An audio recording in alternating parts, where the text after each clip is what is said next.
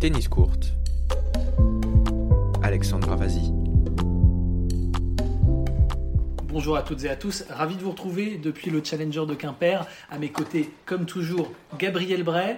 Aujourd'hui, nous sommes en compagnie de David Grenier, cordeur professionnel. Donc David, tu prépares les raquettes de tous les joueurs qui participent au tournoi ici en Bretagne. D'ailleurs, tu es en train d'en corder une là pendant qu'on parle. Est-ce que tu pourrais nous raconter comment t'en es arrivé là? Par passion, d'abord je suis joueur de tennis, euh, j'ai passé mon, mon diplôme d'état et puis ensuite euh, j'ai bien évidemment commencé par travailler en magasin et puis j'ai été testé dans un tournoi euh, avec euh, des cordeurs là pour le coup très professionnels sur un ATP 1000 à Monaco. Et euh, j'ai appris deux trois astuces supplémentaires et ils ont décidé de, de- de continuer mon, mon contrat. Question sur le, le temps de cordage. Tu, à tes débuts, tu faisais combien de temps? Les premières raquettes, tu t'en souviens ou pas? Ben, toute personne qui commence met minimum une heure pour corder une raquette. Après nous, notre exigence en tournoi, c'est de, de faire entre 15 et 17 minutes en fonction de la raquette qu'on va corder. Et déjà, si, on- si tu cordes en 15 minutes, mais que tu cordes très bien, c'est bon. Quoi. La, la- la difficulté principale, c'est euh, quand tu as une série, par exemple, euh, pour Kamke qui amène Tobias 4 raquettes, mais il faut que les 4 raquettes soient identiques. Et c'est ça le plus dur. C'est-à-dire que si tu déposes ta pince à 5 cm de différence par rapport à l'autre raquette, mais attention, le joueur va le sentir. Donc c'est pour ça qu'il faut toujours être attentif et être capable d'enchaîner, d'enchaîner euh, des heures et des heures de, de cordage et de ne pas faire d'erreurs au fur et à mesure de, de la, de la journée. Quoi. Est-ce que la machine, la performance de la machine change quelque chose dans le temps de cordage ou le confort peut-être? Ben après, dans les tournois, c'est quand même que des machines haut de gamme. Donc, euh, dans l'absolu, il n'y a pas une grosse différence. Après, euh, c'est sûr qu'une machine euh, de base qu'on achète, qui fait, qui ait pas d'une marque euh, de, raquette, elle est un, petit peu moins performante. euh, Celle qu'on peut avoir chez soi et qu'on arrive à se payer, parce que ces machines-là valent très très cher. Et au tout départ, ça va pas changer. C'est surtout sur la, sur la longévité où ça peut perdre un petit peu en tension, ces machines-là, contrairement à, à celles-ci qui, qui sont optimisées pour travailler longtemps et sereinement. Tu peux en accorder combien par jour de raquettes? Ben, ça va dépendre de l'amplitude horaire. En fait, ça dépend surtout si on est dans un tournoi où il y a, euh, il y a une session de jour et une session du soir. Mais ça nous arrive sur un, sur un gros tournoi d'encorder 45 à peu près dans la journée. Mais avec une amplitude horaire de 7h du matin à 1h du matin. Quoi. Et ça fait pas mal au doigt la longue? Ah si, si, si, ça fait mal aux doigts. ouais. Est-ce que justement tu as des stratagèmes pour faire en sorte que tes mains souffrent pas trop? Toutes les marques ont, ont créé des fantastiques outils pour nous aider justement à, à faire passer les cordes. On a un poinçon qui nous aide à, à moins forcer avec les, avec les doigts. On a des pinces à bossage pour faire les nœuds sans avoir à tirer comme des malades euh, avec nos mains, etc. etc. On, on arrive à faire en sorte que, que nos doigts résistent au moins une semaine à 10 jours. Quoi. Alors, il y a le joueur qui vient te donner euh, sa raquette avec ses préférences. Comment ça se passe exactement? Chaque joueur a- arrive avec sa raquette, son cordage et sa tension qu'il a l'habitude de mettre. Après, la seule chose qui peut changer en fonction des tournois, des balles avec lesquelles il joue, même de l'adversaire contre qui il joue, il peut changer sa tension. Mais le cordage et la raquette restent toujours le même et c'est lui qui nous amène tout en fait. Nous, on est là que pour euh, le service euh, de mettre, poser le cordage sur les raquettes. Là, sur cette semaine, euh, les tensions que les joueurs demandent, ça va de combien à combien? Le, le plus bas, je crois que c'est euh, 16 kg, le plus haut, c'est 28 kg. Et quelle va être la différence d'un cordage qui a 16 kg à un cordage qui est un peu plus. Bah, L'effet trampoline, plus le cordage va être moins tendu, plus ça va faire trampoline et ça va avoir de la puissance et moins de contrôle. Et plus il est tendu, c'est l'inverse, plus il va y avoir de contrôle et la balle partira moins. Euh, Est-ce qu'il y a un joueur que tu as accordé qui, qui est assez- le, le plus étonnant des cordages Je sais pas, euh, le souvenir que tu as d'une raquette qui était très étonnant, qui t'a ça t'a surpris d'avoir ce genre de, de cordage ou ce genre de, de montage sur une raquette? La petite anecdote, c'est Volandry, euh, il avait demandé 9 kg, donc ce qui est très très très bas, puisque vous savez qu'une tension moyenne c'est 24-25. Et quand il était revenu, il nous avait dit, ben, en fait je trouve que c'est encore un petit peu tendu, est-ce que vous pouvez baisser à 8,5 kg Et 8,5 kg, même en badminton, en- encore plus, encore plus, plus fort. Quoi. Donc c'était très amusant. Quoi. Il arrivait à jouer avec ce- cette tension? On a la sensation quand Volandry y jouait, qu'il jouait en slow motion un peu. Vous savez, qui faisait comme une démo. Et en fait, ben donc effectivement, il a énormément de timing, il est prêt bien avant, etc. Et il peut jouer avec cet effet trampoline de la raquette. Mais en fait, il n'a pas de vitesse, euh, enfin, il n'a pas la même vitesse de bras qu'un Federer ou qu'un Wawrinka ou qu'un Nadal. Et donc, il compensait comme ça avec la, avec la tension du cordage. Alors, ça coûte pour un joueur de faire recorder sa raquette?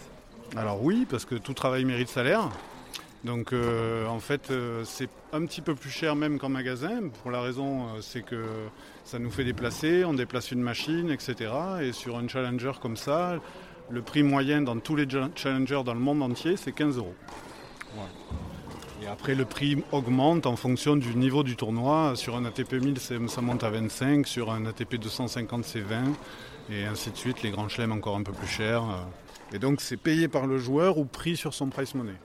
C'est-à-dire qu'un joueur euh, qui fait un tournoi euh, gagne un petit peu d'argent à chaque tour qui passe et en fait on lui enlève euh, le cordage, le pressing, des, trucs comme ça. Voilà.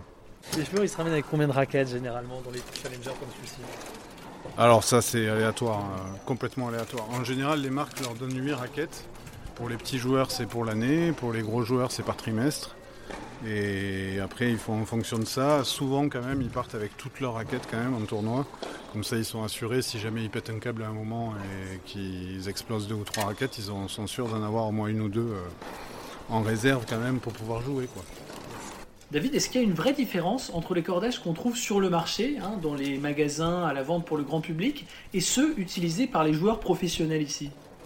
La différence, elle est euh, simplement que les joueurs, ils sont très entraînés, ils ont un bras qui, a beaucoup l'habitude et ils peuvent se permettre tous de jouer avec euh, des monofilaments. Et ils ont aussi des kinés à la fin euh, du, match qui, vont les aider à récupérer, etc.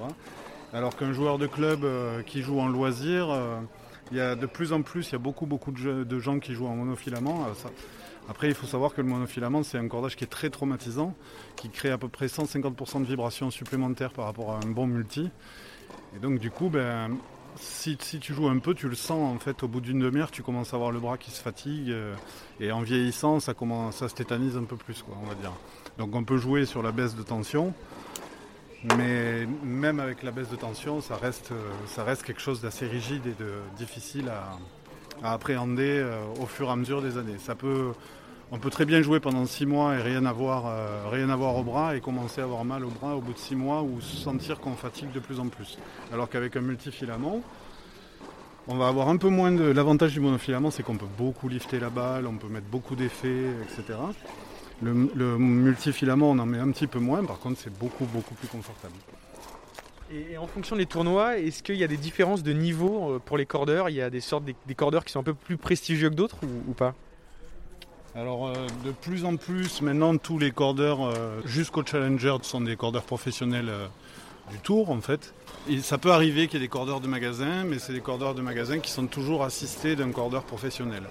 Alors quand on dit cordeur professionnel, c'est quelqu'un qui connaît toutes les techniques de pose, tous les styles de pose. Il y a des façons de corder en deux nœuds, par exemple, en faisant le tour du monde, sans faire le tour du monde. Des façons de corder en quatre nœuds. Il y a des, joueurs qui sont exigeants, qui demandent à ce qu'il n'y ait pas des doubles passages sur les raquettes, etc. Donc ben, tout ça, il faut savoir le faire. Et c'est vrai qu'un cordeur de magasin, c'est pas son habitude, donc, euh, donc il a sa, pose de base en général. Donc euh, après, il y en a qui sont très très bons aussi, hein. mais en général, les cordeurs de magasin n'ont pas le temps parce qu'il faut décharger les camions, il faut mettre en place dans les rayons, etc. Donc euh, ça se fait beaucoup plus vite. Pour rester sur l'aspect un peu technologique, mhm c'est quand même la chose qui a pu le plus s'améliorer euh, dans le tennis ces dernières années. Est-ce qu'il y a vraiment eu des évolutions euh, par rapport à ce qu'on a connu il y a 20 ans Aujourd'hui, euh, dans les cordages bah, Il y a 20 ans, les, joueurs jouaient tous en 100% boyau.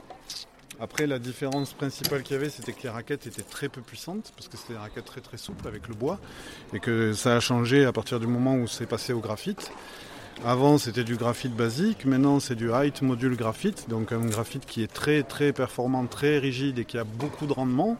Et donc ben, forcément euh, les, tensions ont totalement changé, les cordages ont totalement changé parce que cette puissance que les joueurs recherchaient avant avec le boyau sur des raquettes très souples, ben, maintenant la raquette la porte.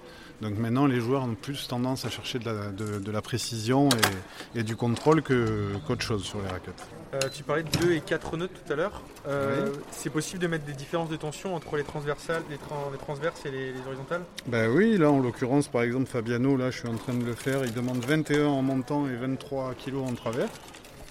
Donc ben, là, tu es obligé de, obligé de, faire 4 nœuds parce qu'il y, a 2 kg d'écart. Donc euh, ça, crée une trop grosse différence. Et si on faisait qu'en 2 nœuds, ça finirait par se, synchroniser. Et ça ne donnerait pas la sensation que le joueur recherche réellement.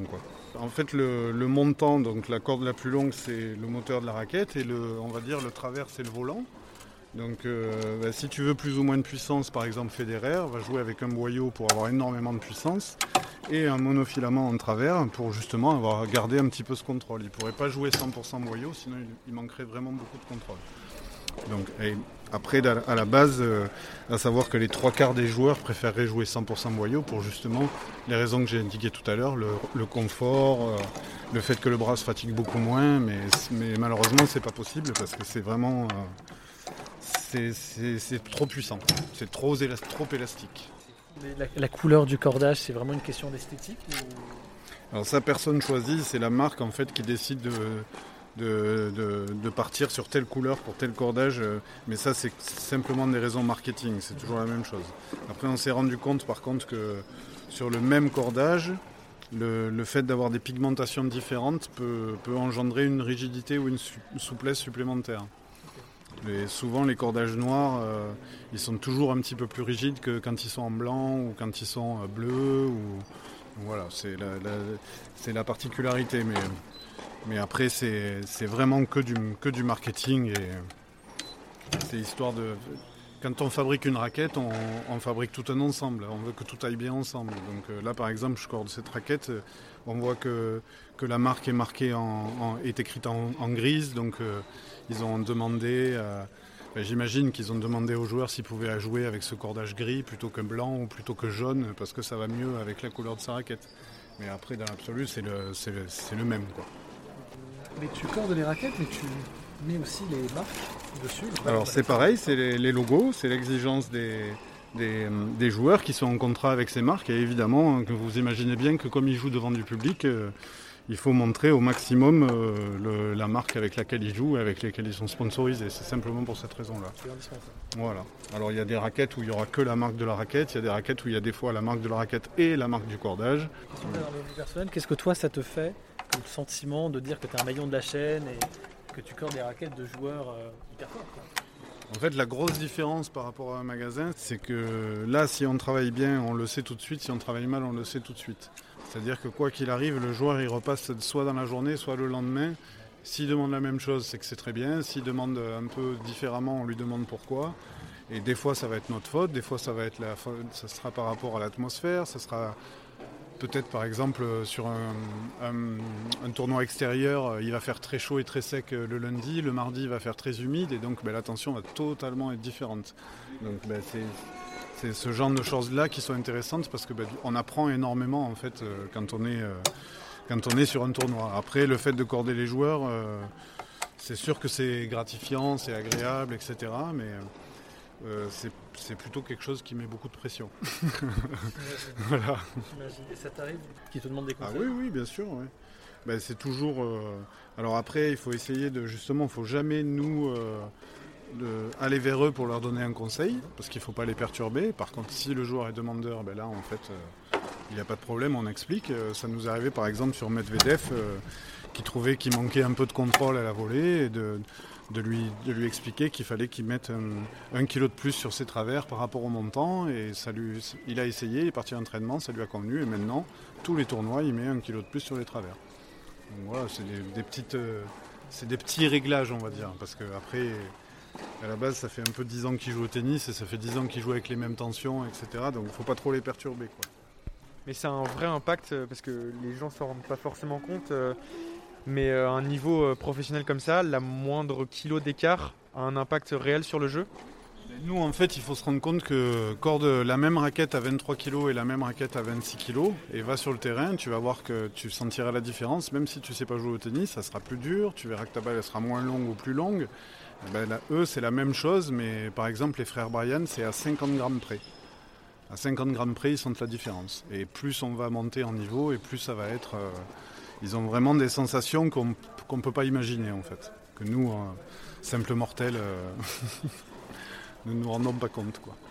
Peut-être question bateau, j'en sais rien, mais est-ce que globalement, l'ambiance est bienveillante euh, joueurs Avec les cordeurs, ils sont toujours, ils sont toujours bienveillants. ouais. Pour une, la raison s'explique assez facilement. hein, c'est qu'ils n'ont pas envie que. Enfin, J'imagine qu'ils n'ont pas envie qu'on prenne en grippe, même si dans l'absolu on est censé être professionnel et faire le même travail pour tout le monde. euh, Il n'y a pas de snobisme. de- non, non, sincèrement, euh, avec les cordeurs, vraiment pas. euh, même, même en général, avec tout- toutes les personnes du staff d'un tournoi, ils sont, ils, sont, ils sont plutôt bienveillants tous les jours. hein. Il y a très très peu de, de têtes euh, un peu mauvaises, quoi. Eh bien, merci beaucoup, David Grenier, de nous avoir accordé cet entretien. Bon courage pour la fin du tournoi. Quant à vous, chers auditeurs, j'espère que vous avez apprécié ce nouvel épisode break. N'hésitez pas à liker ce post ou à le partager si c'est le cas. On se retrouve comme d'habitude lundi pour un nouveau Flash Info et jeudi prochain pour un contenu exclusif. Portez-vous bien et vive la balle jaune.